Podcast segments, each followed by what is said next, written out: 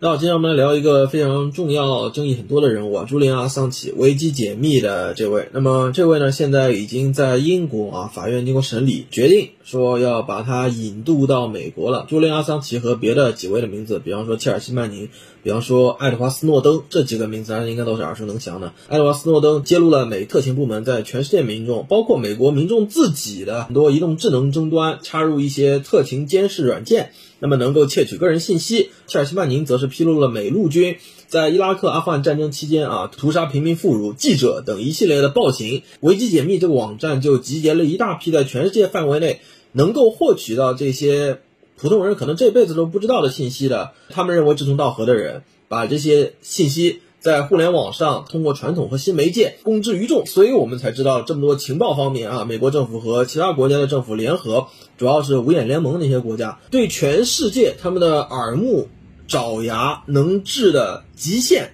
都尽可能的进行监视和干预的事实。那么这些涉及情报的，无论是理论研究还是铺出已经被美国政府承认的。事实，我在公众平台呢都不会具体的跟各位解释，因为无论是哪一个内容平台，这涉及到切实的国家安全利益问题，所以说我们就不朝这边来说，只朝阿桑奇曝出了美国政府他试图去隐瞒在伊拉克阿富汗战争期间屠杀老弱妇孺、屠杀儿童的恶行，曝出了这个信息这个问题，那么就有非常多愿意声援阿桑奇的，比方说啊全球的这个无国界记者以及大赦天下啊等一众。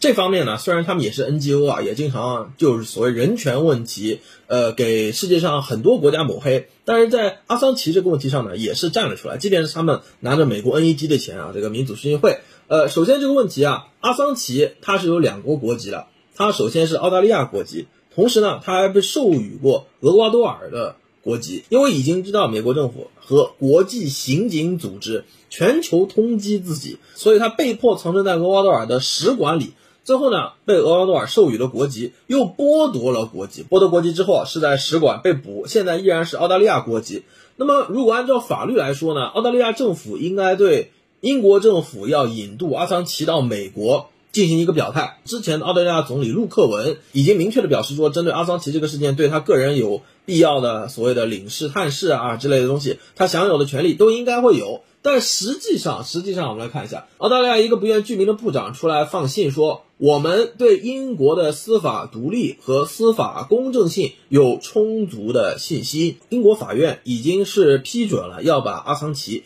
引渡到美国的这个问题了。虽然说批准盖章的这个法官在庭审的时候一再说 I'm duty bound，我这是我的职责要怎么怎么样啊？这个有两方面解读，一个就是说法官已经在他的全职范围内。他没有办法去说我不批准，因为说人话就是要恰饭的嘛。他这个涉及国家安全的问题，没有办法说，呃，如果他就是做了这样一个裁判的话，可能上面也会推翻的。那么还涉及到他要连坐，他这个官儿要丢掉，他这个身败名裂之类东西，他变成这个阿桑奇的支持者了，没这个胆子。另外一个方面就是说，这件事情已经决定了，他只是在 rubber stamp，只是一个橡皮印章。我这个人坐在这里，我虽然是法官。但是这件案子是已经判定了，我只是来，我只是来读的，就像是董王和这个拜登在选举的时候，最后虽然美国法理上规定是副总统彭斯来唱票，董王也一直期待说彭斯能不能你只唱我的票，不要唱拜登的票了，相当于大家去选举，唱票的那个反而是权力最大的，你把那个哎你想让谁赢，你就只唱他的票，就是这个意思。法官呢也说上面已经判好了，我只是来读的，你们不要以为我来这里什么主持公道，所以说 duty bound。强调了非常多次啊，这个是非常不寻常的。本次呢，这个法官如果判定说要把阿桑奇引渡到美国的话呢，可以说是又把阿桑奇往美国狠狠的推了一把。其实，在英国法院判决以前啊，阿桑奇在这个英国戒备森严的监狱里是和他的 partner，他的伴侣结婚了。那他这位伴侣呢，现在在网上啊给阿桑奇是募捐，募捐要去 High Court 要继续上诉，但上诉之前还需要英国的内政大臣来批准。说到底是否确定要把阿桑奇引渡到美国？但是呢，这个地方圈内的人反正是对这位内政大臣的表态完全不抱任何希望，不是抱那么一点希望，已经把话说死了。各位是不抱任何希望，因为这个部长呢，大家看一下啊，在这张图里的右边啊，穿着印度传统服饰的这位，他虽然是英国人，但是他是乌干达印度裔。可以透露给大家一点信息，就是印度中央调查局和莫老先直属的。长得不像印度人，长得很像中国人的那个内务部队啊，专门针对我国骚扰我国边境的那支部队。这位作为英国的内政部长，还在其中提供了不少情报基础设施和技术的转移建立。你想要他这么一个人，专业做情报的，设计给他国提供情报技术支持的，同时呢，这个人他还批准了，假如记者要披露涉及官方安全和保密的内容的话，即便啊，这无涉及。官方保密内容是否真的是反人权、邪恶的一些东西？无论你是正义还是邪恶，反正都是要关进去啊，最高能关十四年。所以说他批准了这么一个玩意，加上他本来就做情报合作的，他能不批准把阿桑奇引渡到美国去吗？我们不是要画一个问号，画一个句号就得了啊？我个人认为他肯定会批准的。那批准之后，阿桑奇和他的伴侣才能选择是否上诉。那现在已经在募捐了，那就一定会上诉。而且募捐这个链接一打开。马上，现在已经是快要达到他们募捐的这个金额了。我现在没看，现在如果看的话，应该已经达到了。但还是要说啊，这么一个人物，他的募捐金额，假如跟 BLM 黑人的命也是命，或者说 How dare you 那个什么环保基金相比的话，实在属于小巫见大巫。但是阿桑奇披露这些美西方政府光鲜亮丽的外表下，实际深埋了一些丑恶的东西，为什么得不到起码支持新闻自由的那些人的支持呢？这一点啊，西方媒体什么《纽约时报》啊、《华盛顿邮报》之类，呃，非常有意思啊。说有个人物切尔西曼宁，切尔西曼宁呢，之前在这个伊拉克阿富汗战争期间啊，正好是能接触美军的一些机密情报，那么就给维基解密阿桑奇啊，他们虽然是不具名联络，但双方都认为啊，就就是他。都用的是化名，这个加密网络。那么除了外交电报之外，披露了两项非常大的国际丑闻，一个是格南大屠杀，美军的空军在没有能够确定标识轰炸的目标是否是平民，还是武装部队，还是恐怖分子，呃，你可以是反政府武装，但不一定是恐怖分子，对吧？没在确定的情况下直接轰炸，轰炸死亡人数是八十六到一百四十七，阿富汗政府说是一百四十七啊，美国不承认，而且确定死亡的有九十三名儿童。美国政府承认只炸死了八十六个人，但是阿富汗政府确定死亡的儿童都有九十三名，也就是说，绝大部分啊，如果我们拿最多阿富汗政府说炸死一百四十七个人，九十三个是儿童的话，三分之二美军炸死的都是儿童。这个是切尔西曼尼给了阿桑奇啊两个人最后披露的。切尔西曼尼呢，也因为揭露这个事儿，还有另外一个是巴格达直升机杀记者，杀路透社的记者，路透社。他的记者被美国空军驾驶激光枪扫射扫死了。美国空军说：“哎呀，他扛着这个摄像机，我还以为是火箭筒呢，是火箭筒还是摄像机，你分不清嘛。”所以说这点来说呢，虽然说什么美联社啊、路透社这些是，如果我们按照报道的中立性来说的话，是排名比较高的，是比较客观中立的。但是就你自己的记者能被美国空军射死，那路透社也就是。没有做什么切实的表现，这个也是非常伤人心的。所以这些假如维基解密不曝光，我们一辈子都可能不知道的，真的是公之于众之后引来的舆论，引来的政府方面的反应，引来的国际组织方面的反应，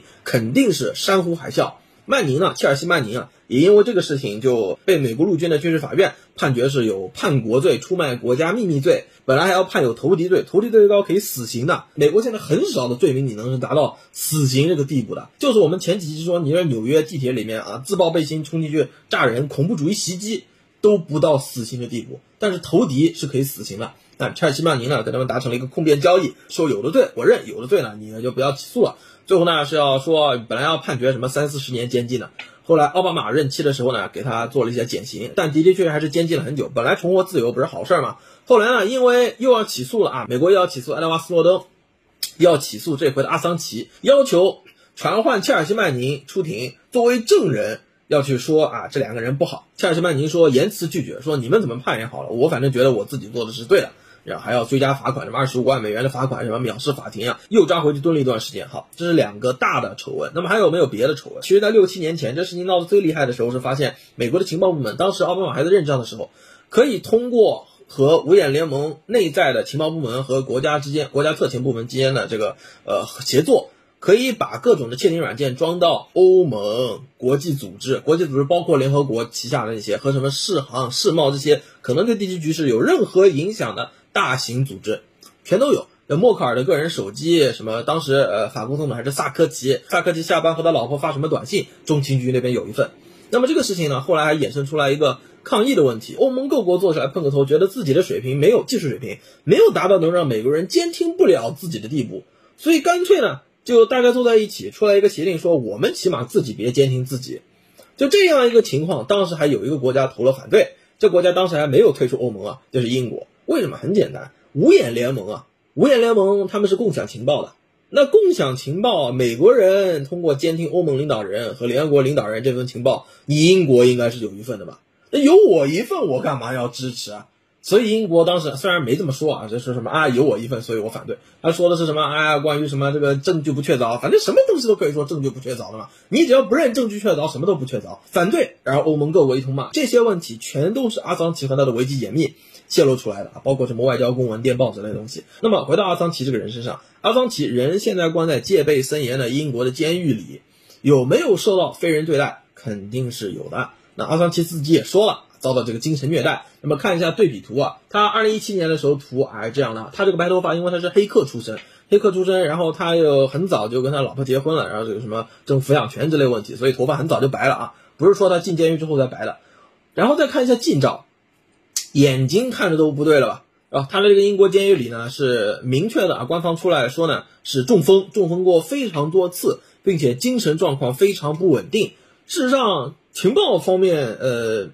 对美西方政府，它这些特情部门啊和协作的特情部门稍微有些了解的，应该都知道啊，这个刑讯逼供这方面，随着现代科技的发展啊，已经逐渐的从大家会视觉上感觉冲击非常大的写字呼啦的那种什么呃烙铁啊之类东西，变成了更往精神而不是肉体折磨的刑讯方面发展了。那主要这东西应该能讲吧？利润声光电啊，反正这集 YouTube 肯定限流，无所谓啊。力呢，可能是把你身体某些部位啊吊在一个地方，让它缺血难受；热，比方说冷热，什么热空调，然后再让你生病，对吧？让你发烧，反正很难受。这发烧这玩意说你自己免疫力不好，又不能说是我在开空调，对吧？生噪音，让你根本就睡不着觉，然后一直给你放各种各样的噪音，那个神经错乱什么东西，光晃你的眼睛，晃瞎的都有。电啊，电击也很简单。还有 CIA 呢，CIA 最负盛名在伊拉克，这个也是斯坦福啊。之前跟大家介绍过，这著名的心理学教授金巴多曾经就参与调查过 CIA 在伊拉克虐待囚犯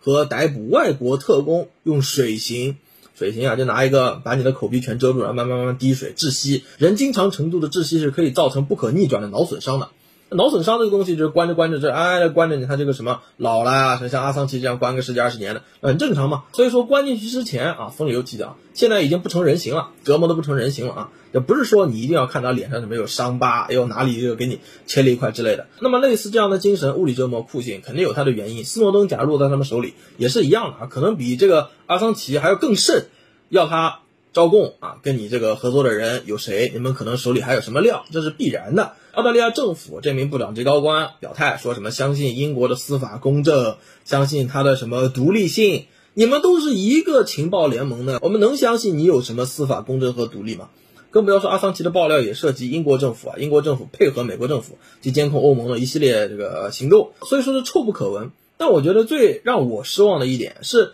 起码他作为一个记者。无国界记者去支持的时候，我是没看到美西方媒体有媒体霸权的这些任何一派出来，好歹说你们酷刑折磨阿桑奇是不对的，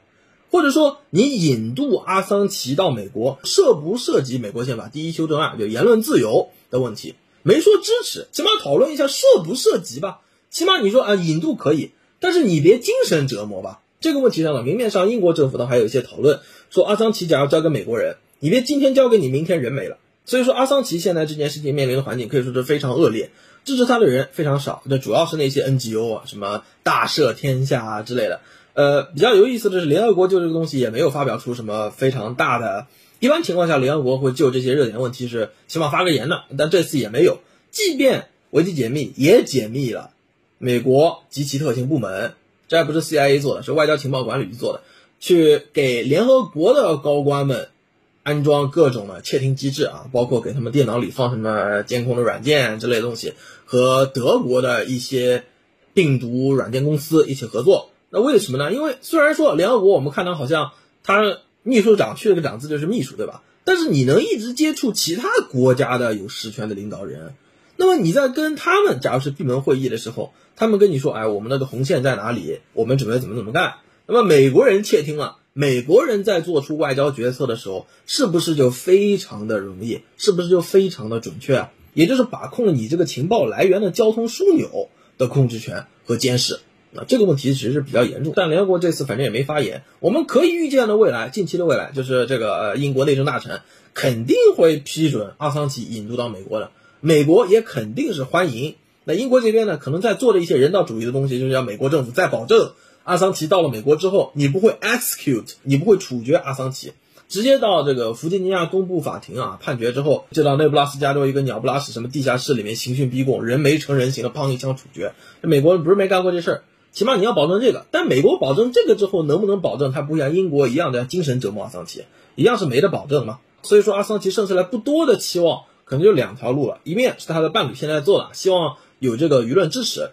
呃，目前看来还是比较难，因为这个媒体什么东西根本就不报道嘛。另外一个方面就是法院如果再上诉的话，他还有上诉的机会，那么法院能够判决，因为怕阿桑奇被引渡到美国之后遭遇非人对待或者被处决。不相信美国政府能够保证他作为一个人还有的一些权利，所以拒绝引渡。这个呢，我们只能看事态的进一步发展了。但是归根结底一句话啊，各位如果碰到要兑现的情况，碰到认为说美西方政府、美西方的媒体霸权下有所谓的新闻自由、言论自由的话，正像阿塞拜疆的总统